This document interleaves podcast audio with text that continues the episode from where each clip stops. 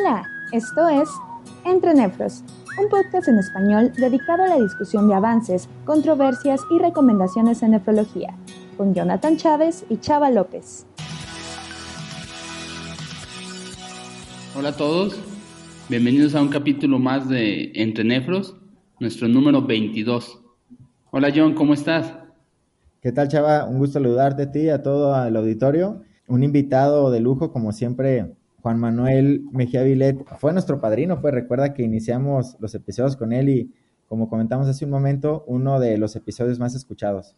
Efectivamente, por eso hay un adagio que dice que si algo funciona, vuélvelo a hacer. Y Juan Manuel tiene más de 6.000 reproducciones ya. Entonces, vamos a ver si remontamos otra vez.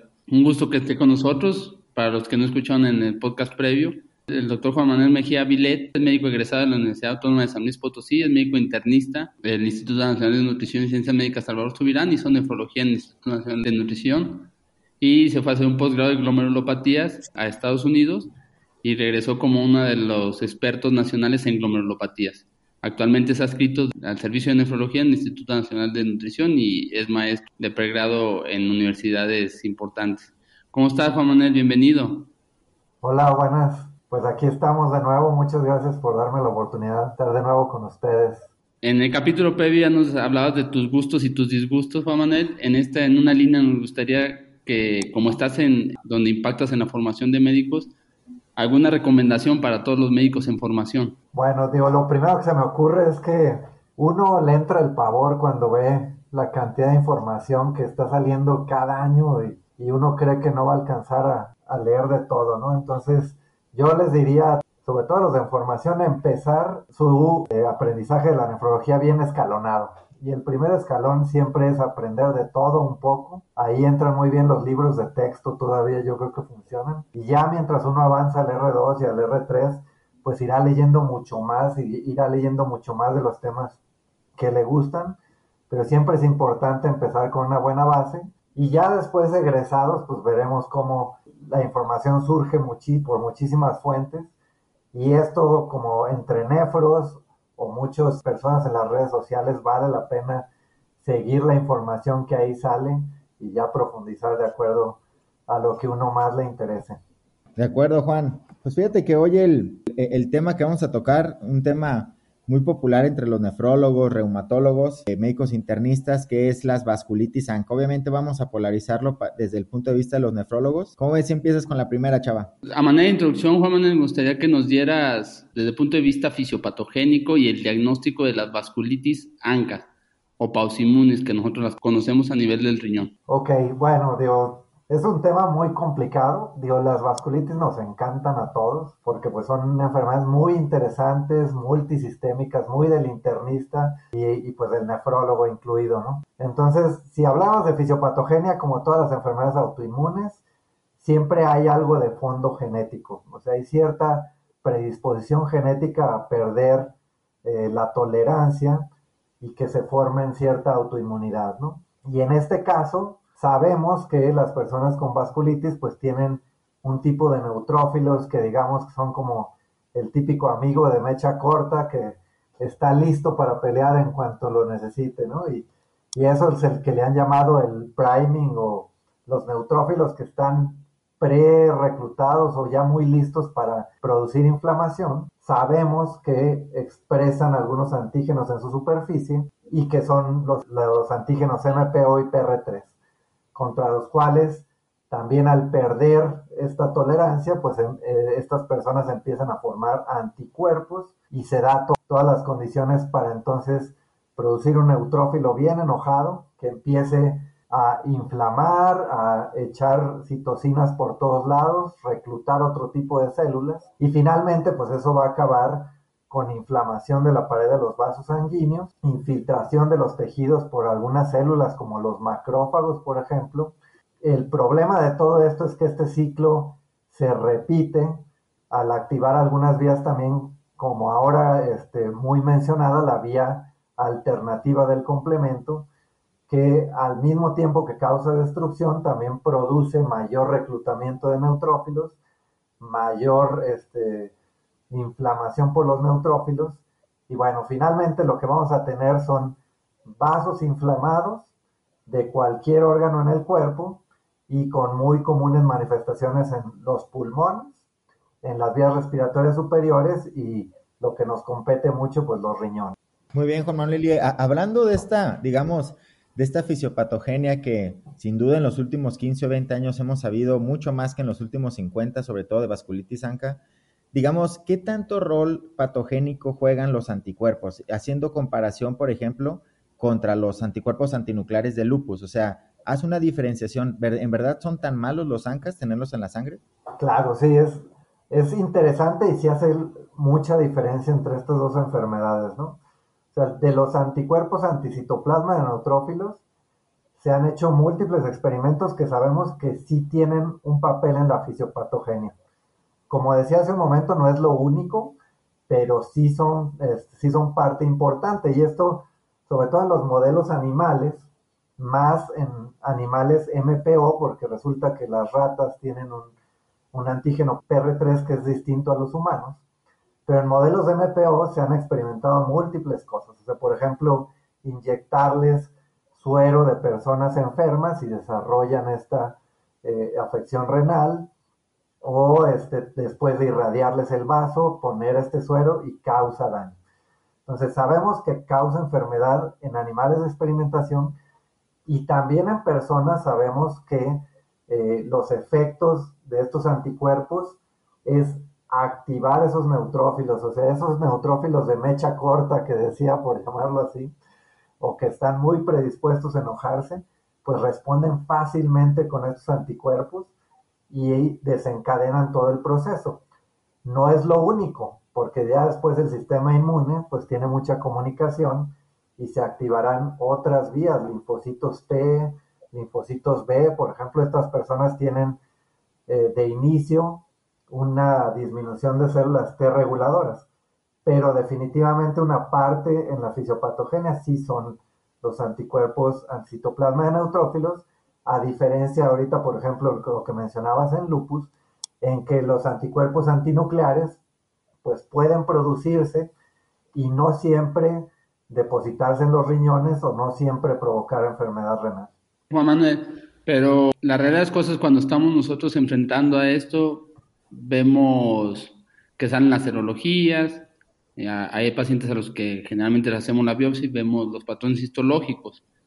Más allá del efecto fisiopatogénico que nos explicaste, ¿Cuál es la importancia del PR3, el MPO o los cambios histológicos en cuanto a la toma de decisiones de tratamiento? Al principio parecía que no teníamos que contemplarlo, actualmente parece que la línea de tratamiento va a ir cambiando un poco con estos factores. Sí, claro, es interesante porque desde ya hace algunos años, cuando empezaron a hacer estos estudios genéticos en que toman poblaciones muy grandes, ven todos sus genes, resulta que las correlaciones de la enfermedad no iban tanto con la clínica, y la clínica me refiero a granulomatosis o a poliangeitis microscópica, sino iban más con el tipo de, anticuerpo producido. Entonces hubo más relación entre los, la genética que tiene una persona y la producción de enfermedad por los anticuerpos. Y bueno, fuera de eso, más hacia la clínica, sí importa mucho clasificar a las personas de acuerdo al tipo de anticuerpo. Por ahora, algunas asociaciones que sabemos es que las personas con anticuerpos anti-PR3 pues tenderán a recaer más y eso tiene implicaciones importantes que a lo mejor platicamos más adelante de la duración del tratamiento de mantenimiento. Por la otra parte, las personas tienen anticuerpos anti-MPO, a veces está una enfermedad más limitada al riñón con un descubrimiento más tardío y se sabe también que tiene peor pronóstico la enfermedad renal por MPO, en, bueno, en alguien tiene anti-MPO que alguien anti-PR3. Entonces, si bien no hacen mucha diferencia en escoger el medicamento del tratamiento, sí nos hacen mucha diferencia en frente a quién estamos y este, qué pronóstico renal y qué probabilidad de recaídas de la enfermedad pueda tener, al menos esas dos cosas están bien demostradas. Pues ya hablando de esto, Juan Manuel, ya nos estamos metiendo terrenos más difíciles y de circunstancias complejas en la decisión. Por ejemplo, ¿Qué tal si tuvieras eh, la opción de elegir cualquier fármaco en tu clínica, en tu, en tu unidad? ¿Ya sería 2021 momento de decir que rituximab sería el tratamiento que los nefrólogos deberíamos de, elegir, habiendo el Cyclops, el Rave, el Rituxbas? Eh, ¿En qué posicionamiento le hace a, rituximab en este momento en nefrología? Sí, claro, es como la idea que todos tenemos y nadie quiere comprometerse a decir, ¿no? Pero bueno, veamos, vamos como a dividirlo. Hay dos partes donde podemos hablar de rituximab. Una es para la inducción a la remisión y la otra el mantenimiento. Para la inducción a la remisión, sabemos que tenemos ya aquellos estudios que ya tienen como siete años, el RAVE, el Rituximab que mencionas, en los cuales se demostró que eran iguales el rituximab y la ciclofosfamida. Algunas personas en aquel entonces decían mucho que el RAVE, que fue el que prácticamente solo dio rituximab, no había incluido personas con enfermedad muy grave. Entonces decían, bueno, si son equivalentes para una enfermedad con una tasa de filtrado de 50, 60, pero en personas con una presentación muy grave nunca se demostró, ¿no? Eso se decía. El Rituximab combinó los dos medicamentos. De hecho, ese es un esquema que en el Reino Unido, eh, por ejemplo, en el centro, en el Imperial College, donde está David Jane, una de las grandes personalidades en vasculitis, ellos siguen tratando con ese esquema de rituximab. O sea, dan bolos de ciclofosfamida y dan rituximab conjuntos con buenos resultados. Pero bueno, regresando al punto, había siempre esa idea de ¿y qué pasa en los más graves? Eh, la Mayo Clinic este, reportó pues el año pasado su experiencia en estas personas con tasa de menos de 30 y también mostró que es equivalente. Eh, algunos dicen, bueno, es una serie observacional. La verdad yo creo que no vamos a tener un ensayo clínico mejor, este, no, porque no suelen incluir personas con esa gravedad. Entonces, en conclusión, por lo menos ya tenemos evidencia en que son equivalentes. Ahora, en la práctica, cuando uno los utiliza, creo yo que si se tiene acceso, es mucho más fácil de manejar el rituximab. ¿no? Es un medicamento en que dos aplicaciones cada 15 días o si siguen el esquema semanal, en cuatro aplicaciones en un mes se terminó. El efecto va a durar varios meses y eso nos va a mandar hasta el mantenimiento. Y la ciclofosfamida, pues, eh, sigue siendo equivalente, sigue siendo un papel también importante, pero sí, eh, sobre todo en la administración, en la práctica, pues citar a un paciente cada dos semanas. Recuerden que el esquema de ciclofosfamida en vasculitis es cada dos semanas los primeros tres bolos y luego cada tres semanas los siguientes, lo hace más difícil. Aunque no ha habido demostración de diferencia en efectos secundarios, pues eh, el tener algo equivalente con eh, mayor facilidad de administración y que incluso posiblemente sea más seguro, aunque nunca se ha demostrado en ensayos clínicos, pues se hace que nuestra idea y mi idea sea que probablemente si hay acceso sea lo mejor en inducción. Si saltamos al mantenimiento, perdón, nada más, perdón, por brincarme un poco esto, creo que ahí no hay duda. Y no sé si entremos más adelante, pero en mantenimiento no hay duda de que el mejor medicamento de mantenimiento para mantener a alguien sin actividad de la enfermedad es rituximab administrado eh, cada cuatro o seis meses. Generalmente seis meses es lo que nosotros hemos adoptado. Y bueno, para nada más terminar, digamos, de englobar la pregunta, el típico paciente de nefro, pues es el paciente que a lo mejor tendrá una vasculitis y voy a eh, poner un caso extremo, ¿no? Por ejemplo, se presenta en diálisis con una rápidamente progresiva y creatininas de 6, ¿no? En ese grupo de pacientes, ¿tú crees que la combinación de ciclofosfamida más rituximab sea la mejor opción? Creo que sí puede ser una opción que necesitamos aprender mejor quienes sean muy estrictos con los ensayos clínicos y la evidencia, pues a lo mejor pues no, no hay como el respaldo. Sin embargo, hay grupos muy importantes que lo hacen. Entonces, tal vez lo más importante, cuando, o sea, y esto justificado por el hecho de, eh, de, que el rituximab tiene cierto retraso y hay una urgencia de acabar con la inflamación en esta enfermedad severa. Si uno no se siente cómodo en ese esquema mixto, tal vez lo más importante es los esteroides, empezarlos lo más pronto posible. Ahí tenemos un desinflamatorio muy bueno. y acompañarlos ya de la opción que seleccionen si tienen acceso a rituximab o si se sienten más cómodos con ciclofosfamida. Este esquema combinado, la verdad, personalmente yo no lo he usado en la clínica y creo que sí requiere por lo menos ah, este, ir viendo cierta experiencia antes de hacerlo, aunque hay centros de referencia que sí lo, lo, llevan a cabo. Pero sí, mi conclusión en ese punto es lo que más importa es empezar el tratamiento lo antes posible, sobre todo con los esteroides, y ya si se va a dar, este, e, elegir cualquier otro medicamento que lo va a acompañar. Perfecto. Sí, efectivamente, pues desafortunadamente no es tan infrecuente encontrar este tipo de pacientes que tienen mucho daño renal y no sabe si darles o no darles tratamiento. Pero digamos que vamos a ser agresivos y le vamos a dar ciclofosfamida, si es que eso es ser agresivos. En estos pacientes, ¿tú crees o cómo hacemos el ajuste de la dosis?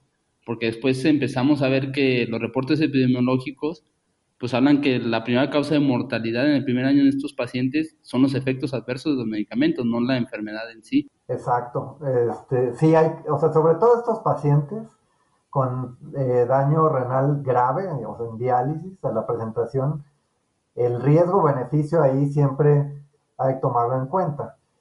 Hay varios estudios que nos han mostrado que en vasculitis asociada a ANCA no hay un punto de no retorno, un punto donde dijéramos este paciente ya no se recupera. Hay un estudio que es clave eh, de C. Jason, del, eh, del, grupo de, de, Carolina del Norte, de Chapel Hill. El autor principal se apellida Lee. Y en ese estudio, que es casi 200 pacientes que llegaron el 90% en diálisis, aún teniendo en la biopsia el máximo índice de cronicidad como lo definieron en ese estudio, cierto porcentaje, casi un 20%, salió de diálisis. En nuestra experiencia local, prácticamente la mitad de los pacientes que llegan con requerimiento de diálisis salen. Y otra parte importante de ese estudio que menciono es que también dicen a medias tintas no funcionan, porque ellos vieron algunos pacientes que como que solo se les daba esteroides sin algún otro inmunosupresor. Eso fue la peor conducta porque se infectaron y nunca salieron de diálisis.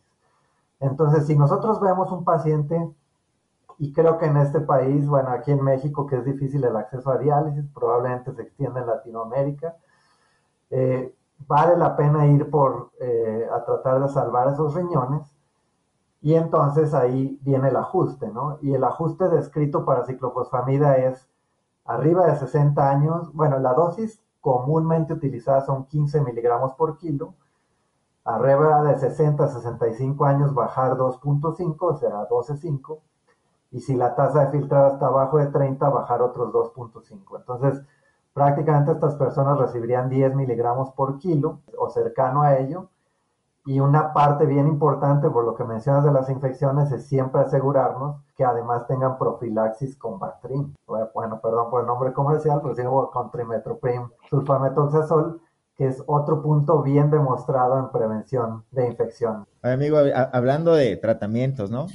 Durante muchos años eh, encumbramos al recambio plasmático terapéutico plasmaféresis con base en, el estudio famosísimo MEPEX, ¿no? durante todo el tiempo consideramos que pacientes con una presentación grave renal o hemorragias alveolares pues tendrían que tener este recambio plasmático, pero Recientemente vimos publicado los, el estudio, el ensayo clínico, perdón, de Pexibas, en donde se retó esa hipótesis y sorprendentemente encontramos resultados negativos, se podría decir, para el recambio eh, plasmático terapéutico. Así que mi pregunta va encaminado a eso.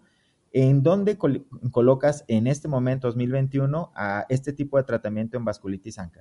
Digo, después de este ensayo de Pexibas que, eh, que menciona Jonathan, definitivamente no es una primera línea ni, ni, para uso, ¿no? O sea, no hubo diferencia en el estudio clínico entre usar plasmaféresis y no utilizarla en resultados a 12 meses. Ahora, no, tampoco es un tratamiento inocuo la plasmaféresis. Eh, muchas veces, por ejemplo, acabamos de hacer una biopsia renal y al hacer plasmaféresis, en muchos sitios todavía tenemos este tipo de plasmaféresis que baja las plaquetas, entonces puede sangrar los riñones y tal vez la otra que a veces no tomamos en cuenta es que la plasmaféresis es inmunosupresora.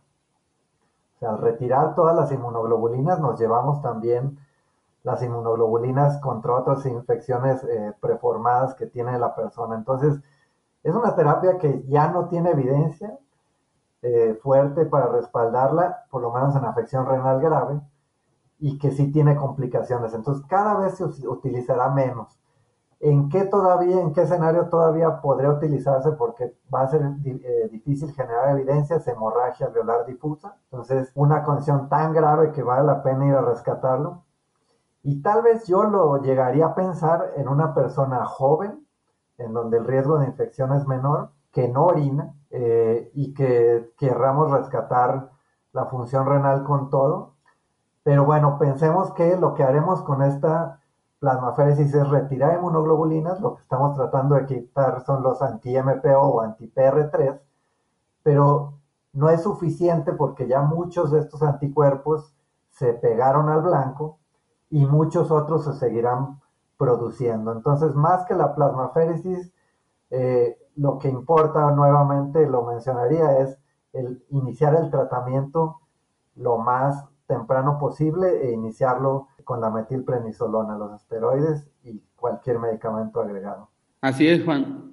Pues ya no, nos diste un, un resumen, pues, de, de, que en estos pacientes, pues lo importante es la inducción, que tenemos como opción el, los esteroides, la ciclofosfamida rituximada, hay pacientes que se benefician con uno con otro y que la plasmaféresis caso a caso evaluarlo. Pero de estas nuevas estrategias terapéuticas, ¿qué papel crees que vayan a jugar los medicamentos que inhiben el complemento o los anticomplementos en el rol para el tratamiento de vasculitis ANCA? Más allá del precio, efectividad o plausibilidad. Exacto, digo, creo que estas últimas habrá que tenerlas en cuenta, ¿no? Se publicó eh, recientemente el ensayo Advocate, en el cual se usa un inhibidor del complemento, eh, no tanto de la vía terminal, sino lo importante en, esta enfermedad es las anafilotoxinas y sobre todo la anafilotoxina C5A. ¿no? Entonces, este medicamento de nombre Abacopan justo bloquea el receptor C5A para evitar más reclutamiento de neutrófilos y que se siga perpetuando el ciclo y no es un medicamento para sustituir ciclofosfamida y rituximab, sino es un medicamento que se ha creado tratando de sustituir los esteroides. ¿Por qué? Pues porque los esteroides tienen muchos efectos secundarios, eh, eh, muchos efectos que incluso eh, a lo mejor no pensábamos que son de tanta importancia, pero la estética, por ejemplo, para la persona es vital. Entonces, este ensayo lo que mostró fue que al usar abacopan, sin esteroides, eh, y eso entre comillas, ahorita lo menciono, se eh, tuvo una respuesta similar, eh, incluso con una mejor función renal y con algo clave que fue con menor efectos adversos derivados de esteroides. Ahora, ¿qué pienso yo? Habrá que ver si necesitamos ver la disponibilidad. insistiendo yo tanto en iniciar el tratamiento tan oportunamente, lo más accesible incluso ya viendo en el mercado Abacopan, pues va a ser tener esteroides. Incluso en el mismo ensayo clínico, eh, las personas en el grupo eh, de Abacopan, perdón, sí recibieron esteroides. Había un periodo de 10 días de screening que se llama, de selección, en el cual pues no se podía dejar al paciente sin tratamiento y sí recibieron esteroides. Entonces, creo que ante esa situación no los va a sustituir por completo, porque pues llega el paciente y lo que uno probablemente va a tener a la mano es los bolos de metilprednisolona. Y después, si se tiene el acceso, pues sí parece ser algo que quitar por completo los esteroides es algo que puede prevenir infecciones y prevenir incluso efectos adversos estéticos, mejorar calidad de vida y mejorar las cosas. Ya veremos qué tan accesible y a qué precio llegan estos, entonces la respuesta, mi respuesta en sí es, no lo sustituirán por completo, porque seguramente los, este, para empezar tratamiento administraremos esteroides, pero si se tiene, yo sí pensaría que suena una muy buena opción para evitar la administración crónica de esteroides orales. Fíjate, amigo, que tomando en cuenta lo que nos dices, ¿no? De la importancia del tratamiento temprano, rápido, Recordemos que en muchos centros la disponibilidad de la biopsia pues no es tan fácil, inclusive la tomas y tardas algunos días en tener el resultado, ¿no? Y muchos casos que nos enfrentamos de vasculitis ANCA, la verdad son muy típicos. La presentación, la verdad, casi siempre es, es, es habitual, ¿no? Por ejemplo, como del libro, tomas tus anticuerpos, esa glomerulonefritis rápidamente progresiva, hematuria dismórfica, proteinuria, manifestaciones en piel o respiratorias. Así que mi pregunta va, en aquel paciente con ANCAS positivo, ELISA, inmunofluorescencia y la clínica que digo, ¿te animarías a tratar sin biopsia o todavía lo crees indispensable? En la práctica es lo que pasa y por supuesto me animaría a tratar sin biopsia. Pues una persona con un cuadro rápidamente progresivo, eh, de hecho, y de inicio, si no hay infecciones, si no se sospecha alguna glomerulonefritis asociada a infección, hay que iniciar el tratamiento y con unos anticuerpos positivos, un cuadro compatible, eso es vasculitis hasta no demostrar lo contrario. De hecho, este punto se ha mencionado y viene en un esquema en las vías de glomeropatías, aquellas en eterna espera, pero que ya, según lo último que dijeron en octubre, de 2021 estarán disponibles. Pero ese esquema de glomerulonefritis rápidamente progresiva dice, empieza el tratamiento y hay un punto de práctica clínica en que dice la biopsia no es esencial. Empieza el tratamiento en cuanto tengas tu sospecha, porque los días que puedan tardar son nefronas, ¿no? En el caso de nosotros, y probablemente eh, con otros órganos incluso la vida, ¿no? Pero en algún momento lo biopsiarías o no lo biopsiarías? Digo, como nefrólogo, sí me gustaría saber qué siempre me gusta saber qué esperar, ¿no? Qué es lo que vemos en la biopsia, ¿no? Qué tanto daño ya hay para también saber qué tanto esperar.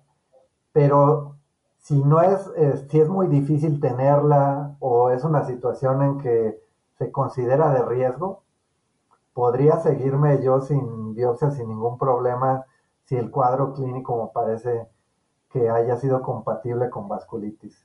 ¿Por qué? Porque ah, mencionamos hace un momento que incluso la biopsia, estando en el mayor grado de fibrosis que veamos, no, no eh, evita que si el paciente no tiene tanto riesgo de infección, demos un tratamiento para tratar de rescatar aquellas nefronas eh, todavía útiles. ¿no?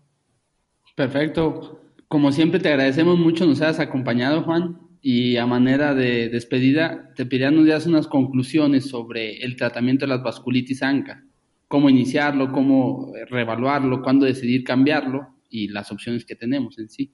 Ok, y voy a mencionar un último punto ahorita en este resumen que es la dosis de esteroides, que también he entrado yo en una cruzada en tratar de no usar más esteroides de los que requerimos. Pero entonces, estas enfermedades sabemos que llega un paciente muchas veces con nosotros con un síndrome nefrítico grave o incluso que cumple criterios de rápidamente progresiva. Ese escenario lo primero es asegurarse que no haya una infección activa. Si no la hay, hay que empezar el tratamiento y, empezar el tratamiento son bolos de metilprednisolona. En eso las dosis varían entre los centros. Muchos centros se han quedado en el típico gramo. Muchos otros centros, como lo que mencionaba en Londres, ellos usan 500 o incluso hasta 250 miligramos, no tanto, no tanta dosis. Pero bueno, iniciar el tratamiento pronto con los pulsos. Habrá que ver si se puede o no hacer biopsia, pero que eso no retrase, pero sí pedir directamente anticuerpos anti-MPO y anti-PR3. Ahora la recomendación es pedir directamente las especificidades y decidir también qué tratamiento vamos a dar, rituximab o ciclofosfamida o combinado, que no es algo que se tenga tanta experiencia, y esos tratamientos también irán combinados después con esteroides orales. Y en este último punto, también el estudio Pexivas, a la, a la par de estudiar la plasmaféresis, pues estudió un esquema de reducción mucho más rápida de los esteroides orales, en el cual eh, podemos reducirlos rápidamente. O sea, para una persona de 70 kilos, podemos empezar con una dosis de 50 o 60 miligramos, pero ya no dejar esa dosis por un mes. De hecho, ese esquema de Pexivas demostrado ya en ensayo clínico, después de una semana se puede bajar a la mitad prácticamente y de ahí continuar cada dos semanas con 5 miligramos para abajo. De manera que ya no hay una justificación actual para que los esteroides orales los dejemos mucho tiempo en dosis de un miligramo por kilo cercana a ello, sino que podemos bajarlos rápidamente Y eso también ocurrió, por ejemplo, en el brazo control del estudio de la Bacopan, se dio un esquema con una reducción bien rápida de esteroides. Entonces, el tratamiento en sí necesitamos iniciarlo pronto. Ciclofosfamido rituximab, personalmente, como decíamos, se me hace mucho más práctico administrar rituximab y esteroides orales con una reducción rápida.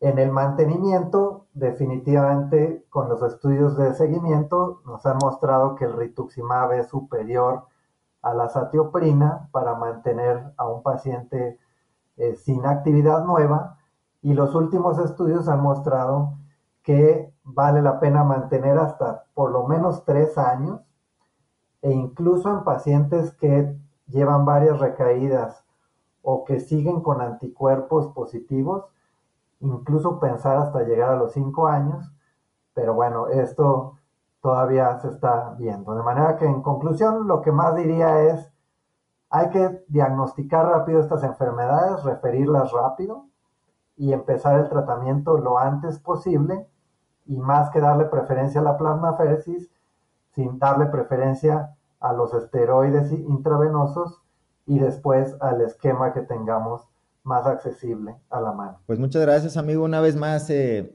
eh, das tu, tu, punto y se nota tu expertise y agradecemos tu claridad, eh, tu elocuencia y como siempre, pues tendrás las puertas abiertas para participar en nuevos episodios. Muchas gracias, Juan. Como dice John, esta es tu casa, tú eres el que nos inauguró y cuando estemos con el rating bajo te vamos a mandar a hablar seguramente. Te reto a que nos levantes. Muchas gracias por la invitación. Pues espero que sea de utilidad para todos ustedes. Gracias por acompañarnos. No olviden seguirnos en Twitter, arroba ennefros, y dejarnos sus comentarios y sugerencias. Nos escuchamos pronto.